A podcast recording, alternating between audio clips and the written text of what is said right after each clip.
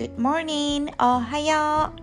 朝が苦手な私、荻野みどりが目覚めのコーヒーを飲みながらエンジンをかけていく独り言ラジオです。目指せ毎朝更新40代までのカウントダウン。さあ今日もスタート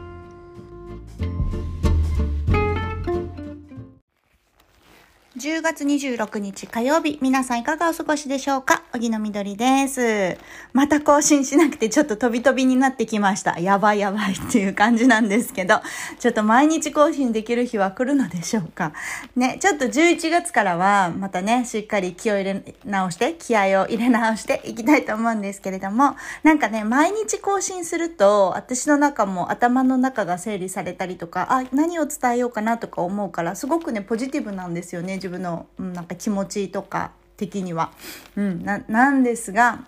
なんかね、立派な答えを伝えよう伝えようと思うと、なんか夕方になり夜になっちゃう。ねちょっと、うん、どうしたもんかと思うんですが、さてさて、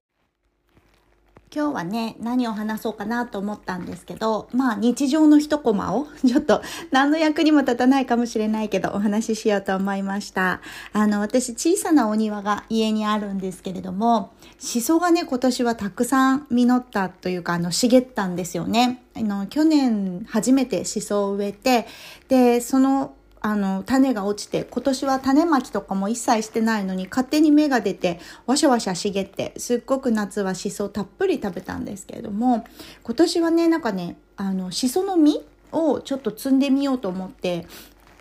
摘みました。今日、あの、娘と一緒にたくさん午前中摘んで、で、実をこう、枝から外して、で、今ね、醤油漬けにしたり、塩漬けにしたりしてみてるんですけれども、ああ、なんかこういう香りを楽しむ、季節を楽しんで、香りを楽しんで、で、ご飯を食べるってすごくいいなと思ったので、あのね、こういう、なんか、こう食育っていうと大げさなことになるけどこう季節を楽しむっていうことってあやっぱ楽しいなって今日思いました。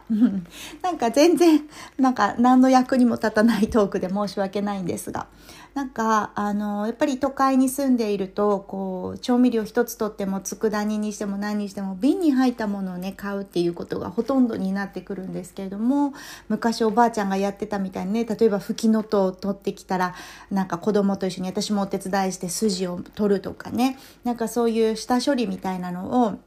なんか娘とやっててすごく楽しいしこれって心豊かだなってすごく思いましたね。うん、でそれで自分で一緒にね味をつけたりしてであれに入れてみようか白いほかほかのご飯にのせたら美味しそうだねとかお鍋する時の薬味にいいねとか言いながらこう想像を膨らまして作るっていうのがなんかねあ豊かさってこれだとかなんかこう何て言うんですかねきおそらくなんですけど私の中では間違いなくその様子光景だったりっていうのがもうあの記憶に残るなってこの瞬間って私の記憶に残って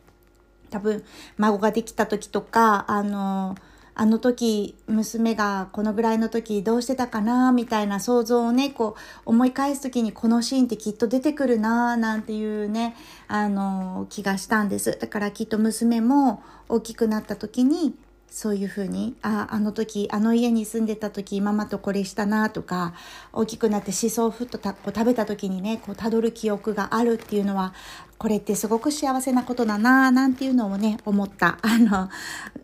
あの一コマでした。うん、みんなは今なんかこうこう豊かな食っていうとどういうことを想像しますか？ね、なんかいろんなものが便利になっていけばいくほどにやっぱりこう失われていくというかどんどんどんどんこう身近ではなくなっていくことってありますよね特にその自然を感じたりとか手間暇をかけることですとか、うん、なんかそういうことを一つ一つちょっと大事にしていきたいなと思った午後でした。あー、違う、違う、午前中でした。うん。ね、えっ、とね、あ、そうだ、補足で言うと、うちの娘と最近ハマってるのが鰹節削りなんですよね。なんか、ちょっとね、汚い話に聞こえちゃうかもしれないんですけど、うち、あの、お家の集合ゴミ捨て場の中に先日見つけたんです。あの、金ず、あの、鰹節の削り器がね、捨ててあったんですよ。で、パッと見たらまだ全然使える。古いんですけどね。逆になんかこういう古道具って古い方がなんか雰囲気があっていいよねなんて思いながら実は拾ってきていただいてきて、で、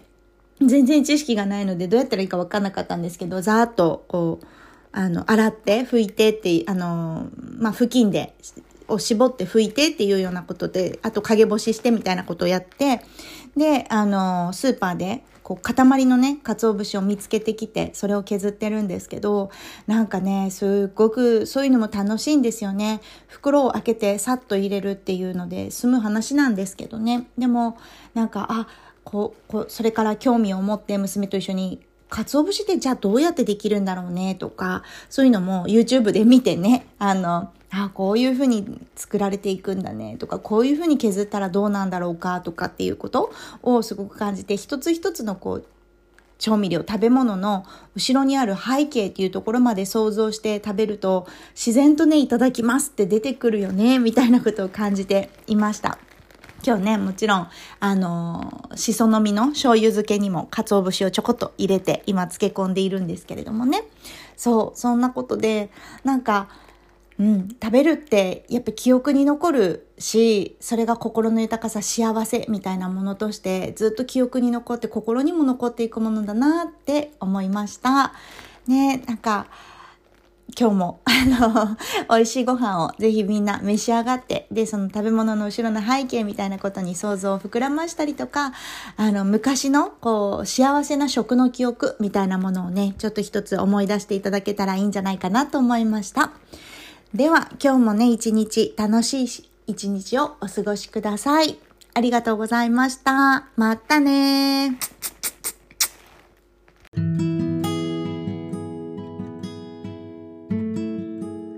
ポッドキャストの他にノートやインスタグラムなどの SNS も更新しています。オーガニック食品会社株式会社ブラウンシュガーファーストの経営に加え、オンラインの起業塾もライフワークとして行っています。起業して心豊かな世の中を未来につなぎたいという方を応援しています。私のホームページ、緑おぎの .com では活動や来歴をまとめており、質問、メッセージ、ラブレターも大歓迎です。メッセージフォームから受け付けていますので、ぜひチェックしてみてくださいね。